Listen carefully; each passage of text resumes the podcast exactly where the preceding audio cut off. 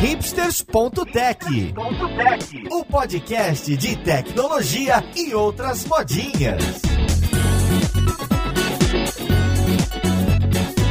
Olá, ouvinte. Meu nome é Paulo Silveira e sou o seu host. Esse aqui é o hipsters.tech, seu podcast de tecnologia preferido. Hoje o assunto é vídeos. Mais especificamente, a gente vai falar um pouco de manipulação, edição e até de efeitos especiais. Então vamos lá pro podcast ver com quem que a gente vai conversar. Atenção ouvinte de podcast, temos um recado muito importante para você. A ABPOD, Associação Brasileira de Podcasters, em parceria inédita com a Rádio CBN, está realizando entre os dias 1 de julho e 15 de agosto a quarta edição da Pod Pesquisa, que vai atualizar o perfil do público brasileiro de podcasts, além do perfil do produtor de podcast e também dos ouvintes de rádio. Acesse agora podpesquisa.com.br, preencha o questionário e participe dessa importante ação para um crescimento ainda maior do podcast no Brasil.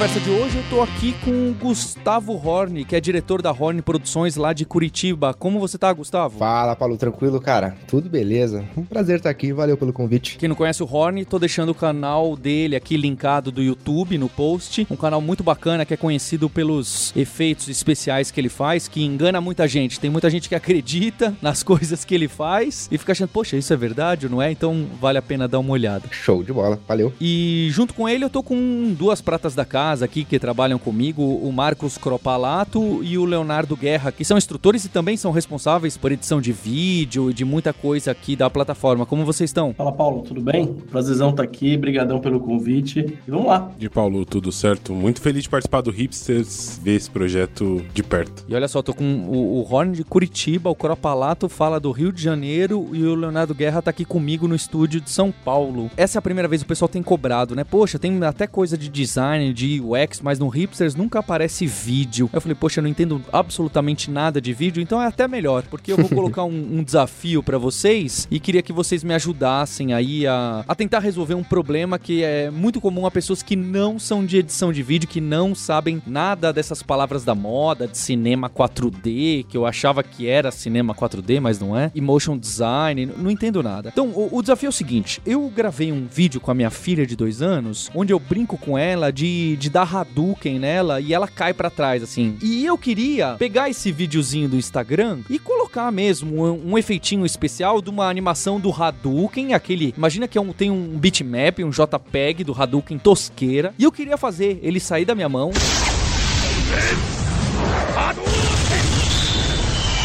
Chegar na minha filha e sumir. Algo mais simples possível. Então, minha pergunta: o que, que eu preciso fazer? O que, que eu poderia fazer usando o mínimo de programas, softwares, mecanismos, regravar o vídeo, usar uma sala especial? Não, eu queria pegar esse vídeo tosqueira e colocar uma animação tosqueira desses que a gente sempre vê, que muita gente faz, mas eu falo, poxa, pra eu fazer isso aí, eu vou precisar ser tão bom quanto os caras do Jurassic Park. tá, puxa vida, vamos lá. Cara, eu acho que a maneira mais simples que eu vejo a galera colocando efeito especial em vídeo hoje tá no Stories do Instagram. Então eu iria falar para você upar teu vídeo no Instagram, buscar lá nos GIFs um Hadouken e já vai ter lá um monte de Hadouken com fundo transparente para você aplicar em cima da tua imagem. E inclusive tem isso dele mover de um lado pro outro, eu posso direcionar? Pode, pode fazer track point, né? Que é você pedir pra câmera grudar o teu objeto em cima de um ponto e que ele vai identificar. Mas assim, brincadeira, né? A parte. Eu não sei, acho que você pode buscar vários GIFs no, no, no, Google Imagens hoje e aplicar em cima de qualquer programa de edição que ele já vai reconhecer o fundo transparente, você vai conseguir brincar em cima, né? É, exato. Além do, do Instagram, tem várias ferramentas do próprio celular que tu pode estar tá usando, né? Pra quem tá. Acho que boa parte da mesa aqui, não sei o Horn, mas a gente tá usando Android. Cara, tem uma Gisto que é um app super fácil de trabalhar, gratuito, e você consegue estar tá animando as coisas, adicionando GIF, JPEG e tal, e você consegue fazer isso isso com 3, 4 taps na tela e faz bem rapidinho. Esse Magisto, então, em teoria, mais potente que os stories do Instagram. É, porque você não fica meio que limitado, fazendo aspas flutuantes aqui, como se vocês estivessem vendo. É, você não fica limitado à, à biblioteca do Instagram, né? Você pode estar adicionando do qualquer coisa. É, acho que é legal do efeito especial é quão acessível ele tá hoje em dia, né, cara?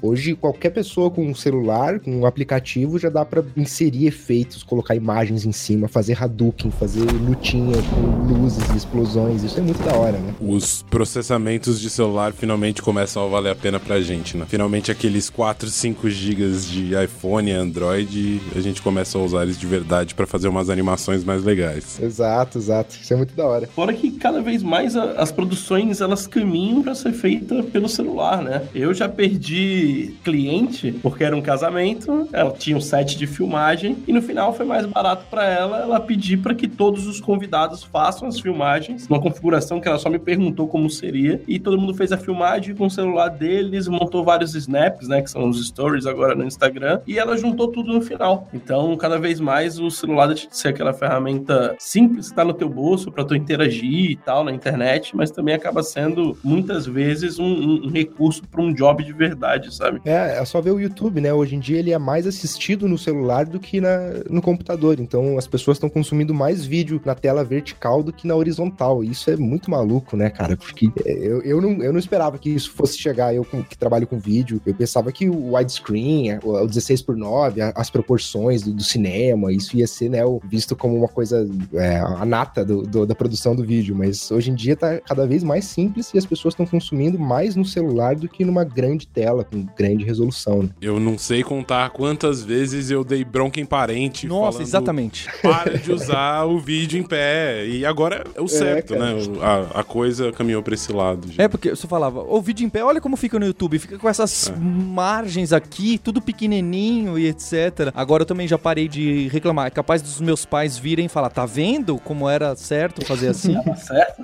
Exato, cara. A gente que merece bronca, às vezes, por gravar no, no horizontal, né? Sendo que tá todo mundo consumindo no vertical. Bem, e dando um passo então para frente. Então a gente falou aqui desses dois básicos, né? Do Instagram Stories e do Magisto. Confesso que eu não me dou bem com o Instagram Stories, então talvez o próximo passo eu vou me complicar um pouco mais. Qual que seria um primeiro software que é mais comum, que muita gente usa, para eu fazer algo um, um, pouco mais profissional e que desse até um efeito, um efeito de profundidade 3D, sabe? O tracking não fosse só no paralelo à, à câmera, mas que ele também fosse, olha, Leon, ele saiu dessa mão aqui, ele vai diminuindo até chegar lá no fundo, à direita, e que fosse algo um pouco mais elaborado do que um GIF animado em cima, meia boca. Cara, eu vou sempre recomendar para qualquer um que tá interessado em, em, efeitos especiais ou manipulação de imagem em geral, que é o set da, da Adobe, né? After Effects, Premiere e Photoshop. Eu acho que essa é a santa trindade dos efeitos de vídeo, de imagem, e acho que a galera tem que desmistificar, assim, o, o pessoal parece que um pouco de ranço com After Effects, abre o programa, não entende nada, sendo que ele é um, um Photoshop de vídeo. Você vai estar tá trabalhando ali com camadas, com, vai poder importar suas imagens em transparentes, pode criar um gráfico no Photoshop, dar Ctrl C, Ctrl V no After, e isso é, é lindo, assim. Você quer aprender a fazer efeito especial, quer desmistificar o efeito especial na sua casa, quer brincar com o vídeo, é After Effects e, e Photoshop são a, as minhas recomendações máximas. É, você falou um pouco dessa coisa das pessoas terem dificuldade em entender como o After Effects funciona. Nossa, eu vejo isso cotidianamente aqui. O pessoal, você abre o After Effects, ele já quebra um pouco da lógica que a gente conhece de vídeo linear, né? Timeline, né? É, e então todo mundo já fica com um pouco de medo, ter um monte de recurso ali do lado. Mas quando você começa a mexer com a coisa, é um Photoshop de vídeo. É tipo bobo, fácil de mexer é e rapidinho, né? Começa a entender um pouquinho da lógica dele, né? Tu vê que ele é bem semântico, ele é quase que autoexplicativo. E tu entende, cara, ali eu tenho a timeline, ali eu coloquei meu vídeo, ali eu tô vendo o que, que eu tô fazendo. As coisas começam a evoluir de uma maneira meio que orgânica, né? É, dificilmente uma pessoa que, cara, teve o primeiro susto com After e se dedicou uma hora direto ali, ela não consegue deslocar um objeto de um lado pro outro. Começa a entender isso de uma maneira um pouco fácil, vamos dizer assim. É intuitivo, né? Eu vejo o After Effects como uma, uma mesa que se você coloca a tua câmera 90 graus e você tem aquele quadrado ali, você vai colocar um objeto em cima do outro, você vai conseguir entender o que que tá na frente, o que é que tá atrás. Claro que ele pode ficar muito mais complexo que isso, mas ele é muito intuitivo já por natureza, né? O legal tu falar isso é que muita gente gente se assusta, né? Tipo, a gente começou falando já de três softwares que são bem próximos, que são acessíveis, né? O After, o Premiere, o Photoshop, mas todas essas ferramentas, elas partem do princípio analógico, né? O Photoshop, ele é realmente um manuseador de fotografia. Existia já montagem nos anos 60, nos anos 70, você já tinha uma manipulação rolando. O After Effects, é claro, como você falou, ele faz muita coisa além, mas ele é uma mesa, quase uma mesa de luz. Para quem se interessou um pouquinho por animação, ou, ou, já viu algum documentário, por exemplo, da Disney, já deve ter visto lá o próprio Walt Disney com a mesa de luz. E ali ele vai compondo os elementos, seguindo essa ideia de ter as camadas, uma em cima da outra. Opacidade, né? Tempo e tal. Então o After Effects realmente ele tem esse princípio, que é dispor elementos, né, uns sobre os outros, e eles respeitando o tempo. Essa é a ideia dele. É, e o After Effects ele tem um monte de plugin, um monte de opção 3D, tem um monte de coisa legal para fazer dentro dele, mas ele só ficou famosão, só estourou e a Adobe deu um grande valor para ele nesses últimos, sei lá, 10, 15 anos, que é quando a gente começou a criar essa necessidade de vídeos mais rápidos, com um refinamento maior e etc. Então, o paralelo com a mesa de luz ficou muito claro para mim, assim, conforme eu fui estudando cada vez mais animação 2D, né, e os princípios. Você começa a ver a coisa como é, uma mesa de luz e um amontoado de decalques um em cima do outro que vão sendo movidos. E aí a gente percebe que o After Effects ele só tá suprindo uma necessidade que existe no mercado há muito tempo já, né? Ele só é mais uma ferramenta, né, na real. Isso, é. Você vê os videografismos feitos em 1949 lá na Alemanha e é coisa muito parecida das modinhas que a gente vê no motion aí, as cores flats, os, as formas geométricas, etc. Então tem um uso muito natural, né? Muito próximo do que a indústria do cinema e a indústria de vídeo vem criando há mais de 100 anos, assim, né? Exato. É. Eu vi um vídeo muito legal que os caras fizeram motion graphics, que você não diria que aquilo não era feito no, no, no After, só que era papel cortado num stop motion com a câmera 90 graus. Eles só replicaram tudo que você conseguia fazer ali em questão de animação de elementos e, e setinhas e, e, e, transições, replicaram isso no papel, né? O que prova o quão agarrado a, a esse analógico ainda os programas de edição e os programas de efeitos especiais ainda estão, né? No, no, fim é só você pegar uma coisa que naturalmente você poderia fazer no papel, você replica ele no computador, né? Legal, abrindo um pouco antes de começar a gravação, tava falando em off com o Horn, que a gente está produzindo um curso que é exatamente essa linha de raciocínio, né? É onde a gente está tendo o, o, o, footage, né? A, a matéria-prima, o nosso. O que vai ser animado feito fora do After, e o After vai ser o cara que vai organizar os elementos e propor a animação, né? Então é, é, legal. Se eu passo para todos os alunos, né? Em aula presencial, aqui na Lura, cara, você quer entender computação em si, computação gráfica no caso, você precisa saber que ele está reaplicando algo que já existia, e se você torna isso na tua cabeça o mais próximo do palpável, né, do manual, você vai ter uma evolução mais fácil, né? Você consegue entender as coisas de uma maneira um pouco mais simples. Exato, é. O, o efeito especial, ele já tem na, na origem dele uma coisa muito manual, né? Quando o cara lá tava fazendo viagem à lua, o Melier, os, os efeitos especiais, era o cara fazia um movimento de ação, por exemplo, levantava a espada, no que ele acertava o personagem, todo mundo congelava, aí jogava uma bomba de fumaça ali, aí continuava gravando. Isso é muito legal, sempre teve essa brincadeira com a realidade, né? O efeito especial, ou até com o caseiro, com o feito em casa, né? O After Effects que vocês colocaram, então voltando pro problema do Hadouken, nele eu conseguiria falar, olha, mas aqui tem um poste e o Hadouken passa por trás do poste, então não vai colocar o, o, o gifzinho na frente, porque aí vai dar aquele efeito errado de que, né, no paralaxe vai estar tá tudo errado. Dá para eu falar, olha, esse objeto tá na frente, esse objeto aqui tá atrás, ele traqueia esses objetos de alguma forma e ele passa no caminho que eu defini? O que eu gosto de falar sempre que a gente tá falando de efeito especial, cinema, animação, principalmente quando a gente junta elementos humanos com animação depois, é que a gente tem que mentir, enganar e, e fazer a pessoa não prestar atenção no que você tá enganando ali. Então acho que o caso aí seria a gente colocar uma máscara em frente ao poste e, e criar um novo elemento, usar camadas, que é um dos recursos mais poderosos do Photoshop, Illustrator, After, que é a possibilidade de você cortar um pedaço do objeto e posicionar ele acima do que você quer animar. Um layer no vídeo, isso, seria isso? um layer no vídeo. O mundo mágico das máscaras, né? Mas se eu tô com a câmera, ainda mais celular, mexendo, esse objeto não tá parado. Então, em cada frame, essa máscara tem que se mexer. Eu tenho que frame a frame definir a máscara, ou hoje em dia ele já consegue, em boa parte dos casos mais básicos, físicos, ele mesmo faz esse tracking, mexe essa máscara e fala: opa, esse layer tá na frente. Eu acho que nesse caso aí a gente tem duas opções, que são as duas que você falou mesmo. Aí, por nome técnico, uma é o tracking e o outro é rotoscopia. Rotoscopia você faz frame por frame, lentamente, e existem casos que não tem opção mesmo. Você vai ter que fazer rotoscopia e para dar certo. Eu não sei quando que a gente vai conseguir se livrar do frame a frame, né? Em alguma parte do efeito especial você vai acabar ali apertando o page down, passando o próximo frame, dando um retoquezinho e assim que vai por horas e horas consumindo a sua vida. Mas assim, claro que existem ferramentas, às vezes no caso do Hadouken ali, que você quer fazer uma parada que fique legal em, em pouco tempo, né? Numa coisa mais simples, dependendo de como você gravou, se a câmera não tá balançando demais, se não tá muito borrada a tua imagem, o programa consegue traquear aquilo ali, deixar aquilo bem estável até e você conseguir fazer teu efeito. Parar pra ver é o mesmo princípio que o Instagram tá fazendo, como o Rony falou, né? Você fixa, você fala pro After, no caso, olha, eu quero que ele se desloque aqui, mas eu preciso que ele se desloque respeitando o que eu tô fazendo, né? O movimento que eu tô dando na câmera. Então ele vai começar a analisar pontos atrativos para ele e vai ancorar. É, realmente é essa palavra mais coerente, talvez. É, grudar, né? o elemento e aí ele vai respeitando tudo que aquele ambiente tá tendo e você trabalha a animação dele. É mais ou menos essa mesma linha de raciocínio. E se você quiser ir mais além, você pode, sei lá, tem o Mocha, por exemplo, que é um plugin que você faz um traqueamento tridimensional. Então ele analisa o que é parede, o que é chão, e aí você pode aplicar um.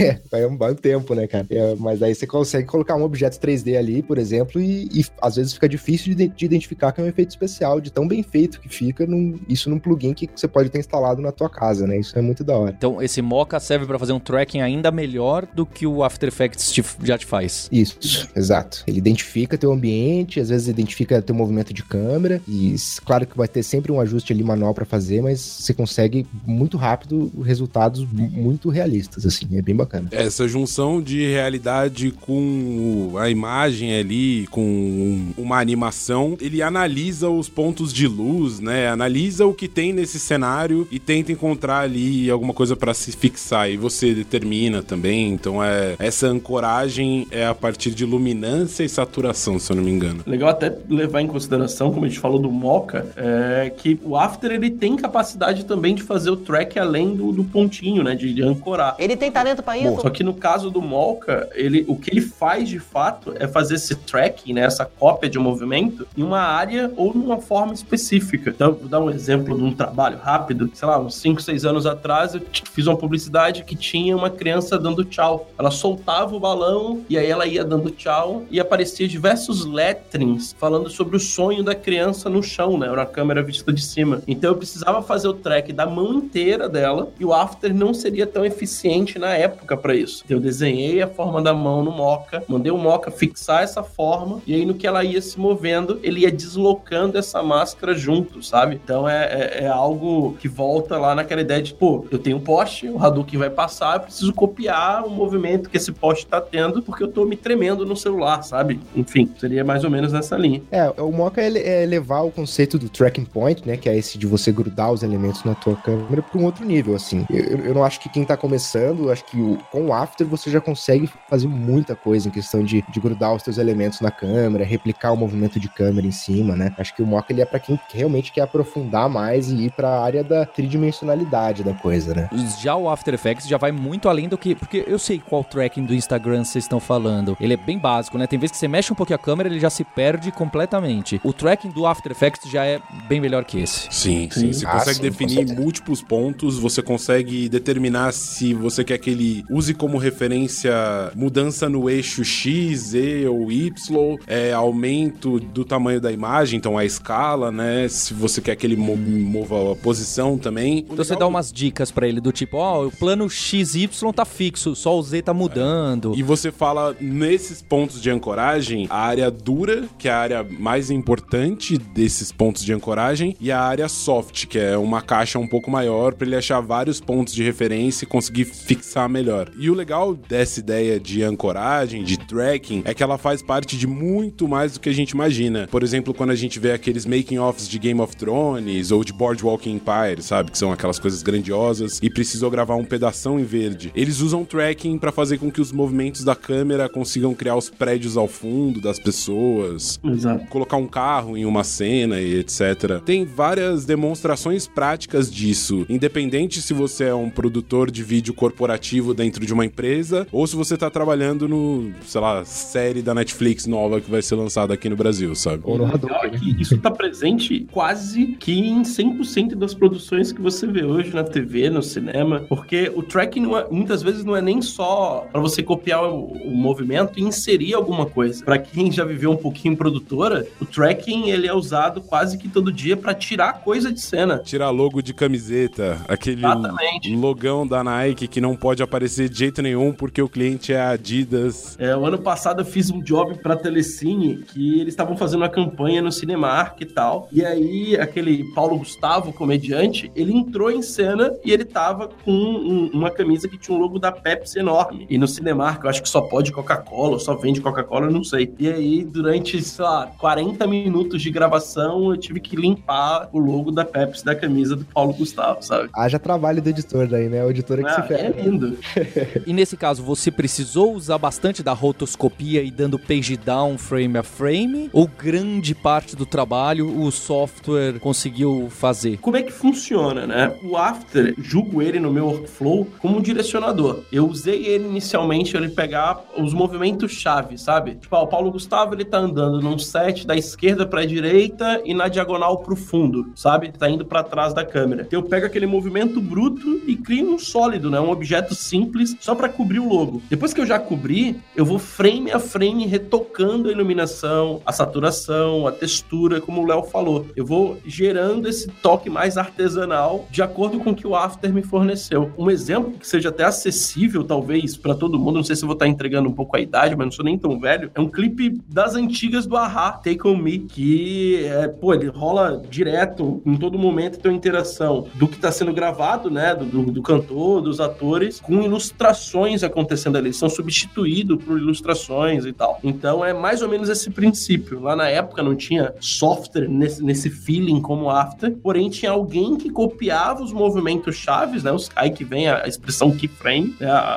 as chaves de movimento, e aí você vai trabalhando artesanalmente em cima do que foi capturado, entende? E é legal você mencionar essa história de trabalhar artesanalmente, porque, por exemplo, as animações da Disney, é, que a gente sabe que eles fazem uma gravação das pessoas dançando lá, linda valsa, e depois desenha por cima para aproveitar os movimentos e deixar mais fluida a animação, fazer as adaptações, claro, mas usa a base de alguns movimentos, proporções, posição das pessoas, o relacionamento entre eles. Então, essa ideia, eu acho que, eu, eu imagino que venha daí, dessa rotoscopia mais antiga, que aproveitava a gravação para fazer um cinema mais aprimorado, com movimentos mais legais. E às vezes a naturalidade tá em você captar um, um, um defeitinho do movimento, né? Um, um, tremor que só um ser humano conseguiria fazer e não um programa de computador que tem ali seu eixo, seu, que aperfeiçoa todo o movimento, né? Às vezes, pro track point ficar legal, você tem que ir ali e aproveitar o mínimo movimento que a pessoa fez, um pouquinho pra direita, um pouquinho pra esquerda, e pra você deixar humano a coisa, né? Pra não ficar artificial. Tem até, se for falar de momento, assim, o que tá acontecendo hoje, né? É, a gente acabou de viver a hype dos Vingadores, né? Do Guerra Civil. E a Disney fez algo que, para quem curte um pouco esse encaixe de computação gráfica, se apega a isso, eles usaram bem no início do filme uma cena de freehand, né? Que a câmera solta. É aquele momento lá que o Hulk cai na casa lá do, do Doutor Estranho, e o Tony Stark sai meio revoltado lá porque estão atacando a cidade. Aquilo ali, cara, tem muito 3D inserido, né? As coisas caindo, até o pessoal correndo. E tinha alguém com a câmera na mão correndo junto com o Tony Stark. Então são coisas que eles usam assim em pequenos detalhes, em pequenos momentos, que praticamente o filme todo é CG, né? Eles interagem, sei lá, 80% com nada. Então você tá numa rua, tá ali no meio de Nova York e ter alguém filmando correndo junto com o ator e ainda inserir elemento é totalmente o princípio de, cara, eu preciso copiar esse movimento do cara, ver por que, que a câmera me deu esse resultado e a partir disso eu vou inserir o que um artista 3D, o que o animador tá fazendo, por aí vai. É, e é você sujar um pouco a tua cena de propósito, né? Você tem um movimento de câmera que não é humano. perfeito, é humano, tem um desfoque, um foque, e isso traz uma realidade legal, né? Já que podcast bom é podcast que tem papo furado, eu li uma dessas comparações, né, dos filmes da DC com os filmes da Marvel, e o cara falava exatamente isso, que toda cena da Marvel, eles tinham alguma coisa mais humana. Então, se a câmera no, da, Marvel era muito artificial, a batalha era real, era só soco e chute. Agora, se a cena tinha muito efeito especial, muito raio e muita coisa, aí eles usavam essa câmera aí que o Cropalato falou, que é o cara com a câmera no ombro ou na mão, porque aí pelo menos alguma coisa no seu cérebro tá te dizendo, poxa, tem alguma coisa aí que parece real. Já na da, lá no, no na Liga da Justiça, tem uma cena lá que o cara mostrou nesse vídeo, ele comentava que, olha só, o super-homem tá na velocidade da luz, a câmera tá numa velocidade que ninguém mexe a câmera nesse, ninguém dá um soco desse jeito e, e ninguém tem uma reação a tomar um soco dessa forma. Então, como tudo é efeito especial e tudo é irreal, é legal, mas você fica com um pouco, ah, isso aqui é artificial. E mais ainda, né? Os filmes da DC têm um tom um pouco mais dark e aí fica querendo dar a impressão de mais realista. Então não se encaixa, né? Já no da Marvel, isso que vocês falam, ó, tá caindo aqui um Hulk e um meteoro, mas a câmera tá no ombro do cara. E você fala, poxa, podia ser eu, né, que tô filmando. Então, é o que vocês já falaram em outros momentos aqui, né? Você tentar, o Léo também falou, você tentar enganar o cara de alguma forma, colocando algumas coisas bem reais que você nunca não vai parar para pensar que, poxa, tudo é falso, né? Falando um pouco sobre isso da Marvel, da DC e essa coisa toda do cinema fazer mais sentido quando a gente vê ele não mal feito, mas para parecer mal feito, para parecer caseiro. Tem um filme muito legal que ganhou é, uma visibilidade enorme por causa da utilização de técnicas amadoras de cinema, que é o Chronicle, de super-herói também. Parece um pouco Power Rangers, são os jovens ali que se encontraram. Foi gravado com um celular, todas as cenas de ação da destruição da cidade, a grande cena ali, foi gravado com um celular e você fica olhando o ponto de vista de diversas pessoas da cidade. Então eu corto pro tablet de uma pessoa, corto pro celular de outra e a qualidade oscila e aquilo passa uma realidade muito legal. Eu acho que é uma cena que vale a pena dar uma olhada. A grande cena de luta do Chronicle. Tem no YouTube? Tem Não. no YouTube, tem no YouTube. Era um filme indie. Ele só ganhou respeito por esse uso muito bem feito de técnica cinematográfica, assim.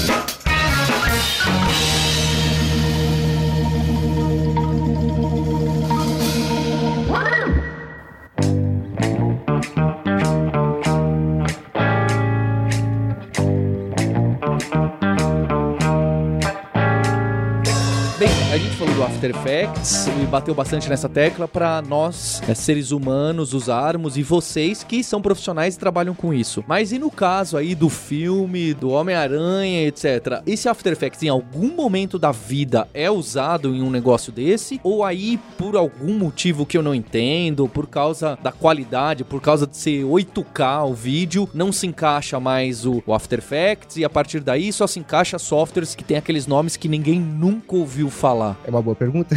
eu acredito que a galera de Hollywood eles vão para outros patamares de programas, é tudo 3D e, e, é bem mais avançado, né? Acho difícil um filme da Marvel usar After Effects para fazer uma, uma explosão. Eu sei que o Deadpool usa o Premiere para editar. A Adobe fez uma pressão bem grande em Hollywood e conseguiu inserir em alguns estúdios como ferramenta de edição o Premiere. Algumas vezes ele é alterado para suprir algumas necessidades dos estúdios pela própria Adobe, mas como a indústria tá de todas as maneiras tentando abaixar os custos e tentando fazer filmes mais baratos que lucrem mais e que causem menos risco, sabe? São mais baratos de fazer, se der errado, não perdi tanto dinheiro. Então você vê um shift de mercado para usar softwares mais comuns, mas ainda tem softwares mais profissionais são usados. Posso estar enganado, o Marcos provavelmente vai saber melhor. O Nuke, se eu não me engano, o Mary, que são dois de composição que é essa técnica de pegar o vídeo bruto e pegar o VFX que o artista 3D fez e juntar tudo isso de uma maneira que fique bonito na tela e faça sentido e engane a pessoa que tá vendo. É, eu sei que o Nuke e o, o, o Mary,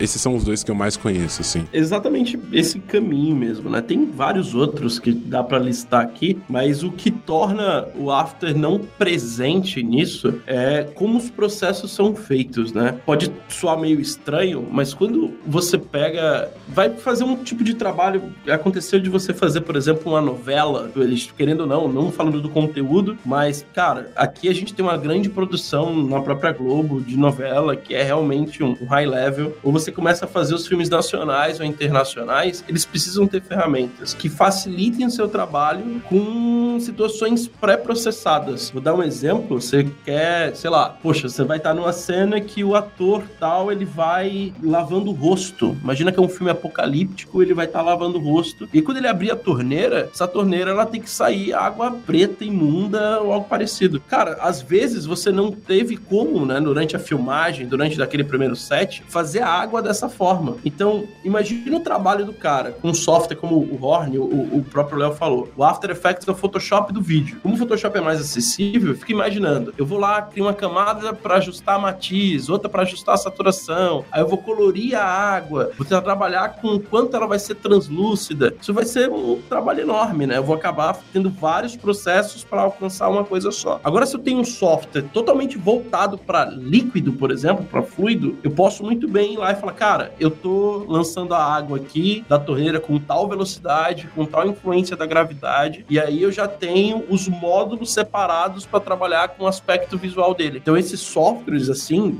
direcionados, né, eles acabam tendo mais espaço nessas grandes produções devido a, a esse foco que a Adobe, que é visão comercial deles, cada vez mais um software ele faz muita coisa. É, eu trabalhei em, em, produtora que tem gente que vetoriza no After Effects porque o cara não gosta do Illustrator. E eu, o After é uma, uma ótima ferramenta para você vetorizar, só que não é a ferramenta para isso, né? Você pode escolher uma. Então, como o After agrega múltiplas funções, como Photoshop, o Illustrator e por aí vai, quando você vai para um nível maior, você acaba direcionando o seu uso em ferramentas específicas, né? Então é, é legal ter essa linha de raciocínio. Um exemplo até do que eu falei aqui do líquido, um software bem famoso que é o RealFlow, que ele é um software, mas ele, ele roda junto com outro programa, ele não funciona sozinho. Eu preciso ter um Maya, um Cinema 4D. O After Effects tem como até forçar, mas dá muito trabalho, não funciona tão bem. Mas você consegue ativar esse cara e ele vai rodar certinho ali só para aquele propósito. Então é como se eu estivesse saindo do generalista e indo pro cara específico, sabe? Isso, é. É pensar também que é, efeitos especiais em, em, produção de vídeo, de, de cinematográfico, assim, as equipes são enormes, né? Então, Exatamente. Então, diferente do cara que, ah, o cara que faz o Photoshop, faz o gráfico, salva e vai pro After Anima, no caso da produção de cinema, tem o especialista em sombras, o especialista em, em reflexos de vidro. O cara vai ter os programas específicos só pro reflexo, o outro para simulação 3D, e vai passar pro outro artista fazer uma modulagem do, do não sei o que. É, é, muito mais complexo, né? Quando a gente tá falando em questão de cinema, porque são, sei lá, 200 pessoas para fazer um efeito especial e cada um focado em uma área específica. O cara da fumaça, o cara da sombra, o cara da projeção. Acho que é, é outro caminho do que o videomaker que tá ali apertando para gravar no tripé, vai na frente da câmera, faz a cena e edita, né? São dois caminhos bem diferentes. É, eu vejo muito da importância do After Effects hoje em dia, principalmente por causa desse videomaker, né? Esse cara aí que vai fazer produções menorzinhas e vai colocar isso no YouTube ou no Instagram. A gente vê muito o valor dele conseguir construir uma identidade gráfica dentro dos vídeos usando After Effects e tem muito valor para as empresas que querem se comunicar melhor com as pessoas através da internet e aprendem a usar essas ferramentas de maneira mais dinâmica. É muito impressionante conseguir trazer, nem que seja um pouco desse workflow do cinema que usa 50 pessoas para dentro de uma empresa que tem, sei lá, um cara de vídeo, sabe? É, ou para um canal do YouTube, né? Eu acho muito bonito isso. Eu acho que é muito legal o cara que consegue resolver a sua identidade visual, criar seus conceitos, tudo ele se vira aí, né? Vai lá, coloca a câmera no tripé, edita e, e consegue tirar um resultado bom disso. Eu acho que as coisas estão acessíveis a esse ponto, né? Basta a pessoa querer.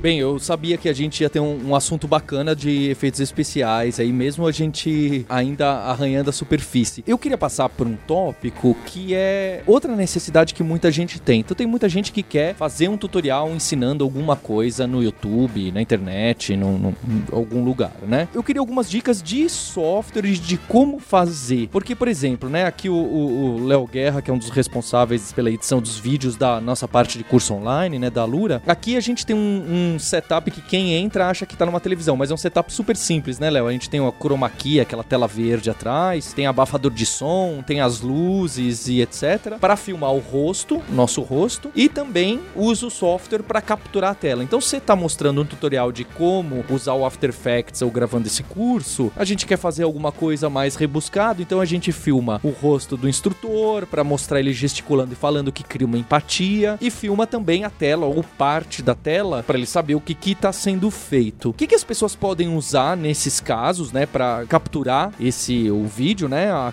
a, a facecam e também a tela, que a gente chama de screencast, eu não sei se tem em computação a gente chama de screencast, não sei se tem outro termo. Então, que softwares que dá para usar para isso e também que softwares dá para colocar aqueles efeitinhos básicos, por exemplo, eu quero colocar uma bolinha para mostrar que é esse botão aqui que eu tô falando. Eu quero escrever algum textinho na tela por 3 segundos para falar atenção, sabe? Coisas muito simples. Aí eu já não chamaria de efeito especial, apesar de que acho que é tudo a mesma coisa. No final, o que, que eu podia usar no mínimo de ferramentas e mínimo de software que qualquer ouvinte que está interessado a fazer alguma coisa ou para a própria empresa, né? Ah, deixa eu fazer um tutorial aqui para minha empresa de como que usa esse software de gestão financeira que todo mundo vem me perguntar, ou de como que usa essa planilha Excel que todo mundo vem perguntar como que eu mexo nessa fórmula. O que, que as pessoas podem usar? Gosto de dar um passo atrás antes da gente sentar e gravar. E esse é um conselho, não é necessariamente um software, uma técnica, nada assim, é escreve num papel, planeje o que você quer ensinar, como você quer ensinar. Isso é o processo de tentar criar uma linguagem, sabe? Para ver se aquilo vai funcionar, se você vai conseguir ensinar da maneira que você quer mesmo. Feito isso, eu recomendo que você use um software open source, que é um bem fácil de usar, simples, leva um pouquinho de tempo para configurar, mas no YouTube tem tudo fácil, que é o OBS. É Open Broadcast Tool. Tem para Linux, tem para Windows,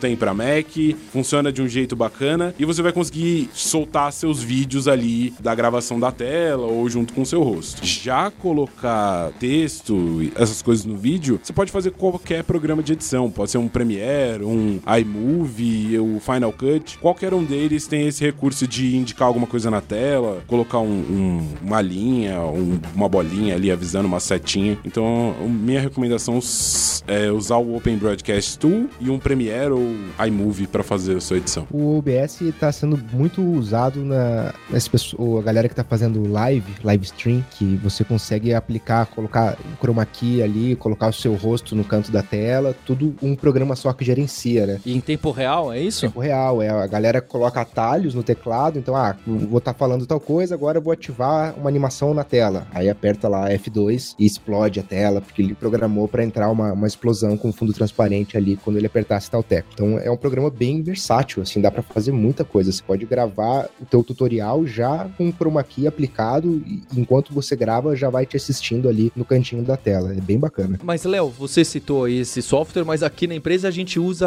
como chama mesmo? A gente usa o Camtasia. O Camtasia é. para o Windows e para o Mac também? Também, agora ah. a gente tá usando o Camtasia para tudo. Antes a gente... a gente, usava como chamava aquele ScreenFlow. A gente usava o ScreenFlow. Ah. O ScreenFlow é um software muito bom, mas ele só tem para Mac e chegou um momento em que os alunos queriam aprender muita coisa de Windows, né? Então não fazia mais sentido continuar com ele. E aí ficava com dois softwares é, para fazer a mesma coisa, tudo complicado, né? Sim. né? E a gente tem um processo bem automatizado aqui na Lura. Até por isso que eu falo um pouco dessa coisa de planejar, porque aqui na Lura a gente definiu a linguagem que ia fazer, meio que foi descobrindo o que funcionava para os alunos, o que, que ia dar uma vazão legal dos cursos, e com essa linguagem determinada, a gente encontrou o que a gente precisava. E assim, o que você precisa às vezes não é o que o mercado faz, sabe? O cinema não faria desse jeito, sabe? A Globo mandou fazer uma customização do ScreenFlow, foi até o Cropalato que me falou isso. E pra gente nenhum dessas coisas funcionava. O que funcionava era ter um software simples que cuspisse a imagem ali numa qualidade boa para os editores trabalharem. Então, tenha em mente o que você quer fazer é uma das coisas mais importantes de vídeo. Tanto que o processo de pré-produção de vídeo é quase do mesmo tamanho que o processo de gravação, sabe? Pensar muito bem o que você vai fazer antes de começar a fazer de verdade, assim. E isso para efeito especial também é uma, uma boa dica, né?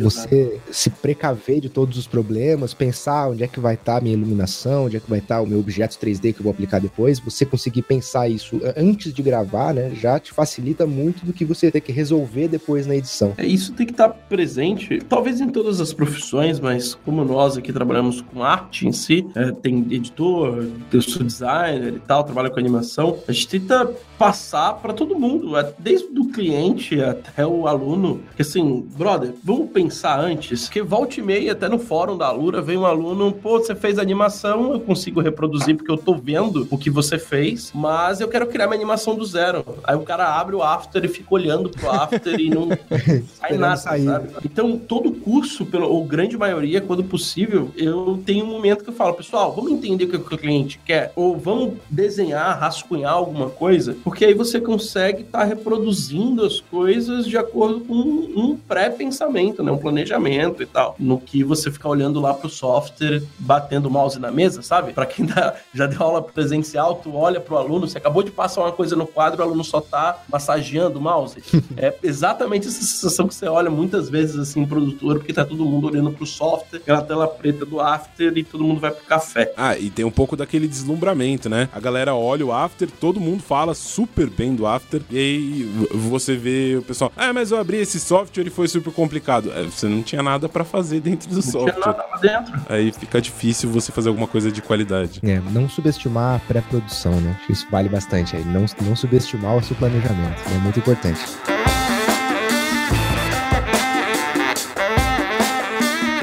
Queria agradecer aí a, a, presença do Horn, que inclusive tem curso lá na Lura, né, Horn? Ficou bem bacana, o pessoal gostou bastante. Ah, valeu. Temos um curso de produção que engloba todas as áreas de desde roteiro até você tá gravando a sua cena. E agora a gente tá preparando um de edição e criação de elementos com Photoshop ou elementos é, é, que você pode fazer na sua mesa também, no mais analógico formato possível. O time inteiro de edição adorou esse curso. Todo mundo falou bem, todo mundo que editou, revisou, todo mundo. Pô, que legal. Vou deixar o link para ele e também para a formação de motion design que vocês bolaram. É, é, engraçado, né? Porque a gente começou bem em programação, com os cursos, a empresa, depois a gente começou a ir para design e UX. E essa parte de edição de vídeo, etc, tomou uma proporção bem bacana, né? A gente já tá aparecendo aí nos lugares, tem muito aluno procurando para empresa, tem mercado para isso. Eu, eu, não imaginava, né? Tanto que essa demanda, o pessoal, pô, grava um podcast disso, que para mim tá sendo bem legal. Eu vou deixar o link aí também. Então agradecer também o, o Léo e o Cropalato. Valeu, pessoal. Valeu, Paulo. Obrigadão. Então a gente tem um, um encontro na próxima terça-feira. Não deixe de deixar suas cinco estrelinhas lá no iTunes. Agora tem Google Podcasts, que você também pode deixar o seu review, pelo que eu entendi. Não deixe de deixar suas cinco estrelinhas. E temos então compromisso terça-feira. Hipsters, abraços. Tchau. Você ouviu o hipsters.tech, produção e oferecimento alura.com.br, cursos online de tecnologia e Kaelon, ensino e inovação. Edição Radiofobia, podcast e multimídia.